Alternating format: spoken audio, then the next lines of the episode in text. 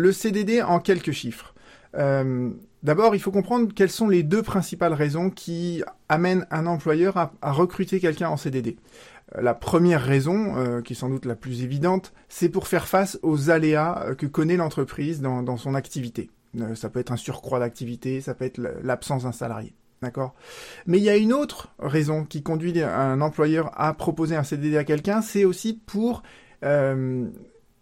pour essayer de recruter, de, de, réinsérer dans l'emploi une personne qui, pendant un certain temps, euh, a été au chômage. Donc en fait, le CDD, il est aussi utilisé euh, de cette manière-là, en fonction de populations, entre guillemets, qu'on considère un peu défavorisées euh, sur le marché de l'emploi. Donc ça, c'est les deux principales raisons qui amènent un employeur à avoir recours au CDD. Et en termes de chiffres, vous allez voir, c'est assez surprenant, mais sur une année donnée, euh, il y a 87% des contrats de travail qui sont signés en France qui sont des CDD. Près de 90%, vous vous rendez compte, c'est quand même c'est énorme. Donc c'est pour ça que c'est très important de comprendre le régime juridique du CDD parce que à travers ces mentions obligatoires, etc., vous vous rendez compte que c'est 9 contrats sur 10 qui sont des CDD, donc c'est vraiment un régime juridique à connaître. Cela étant, il faut quand même tempérer, euh, la part des CDD dans l'ensemble de l'emploi salarié en France, ça n'est que 12%, mais vous voyez que c'est passé de 6% à 12% euh, euh, entre 82 et, 80, et 2017, et le législateur a du mal à enrayer cette progression. Donc il y a quand même une, fraction de la population française qui est précaire, entre guillemets, parce que le CDD, par définition, c'est un contrat précaire.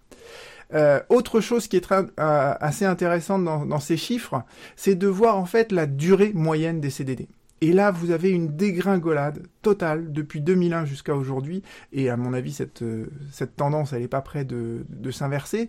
Vous voyez que en durée moyenne, le CDD, il est passé de 110 jours à 50 jours. Euh, et que la durée moyenne d'un CDD, c'est à l'heure actuelle 46 jours, sachant qu'il y a quand même un quart des CDD qui font un jour ou moins. D'accord? Et il y a quand même la moitié des CDD qui ne durent que 5 jours. D'accord?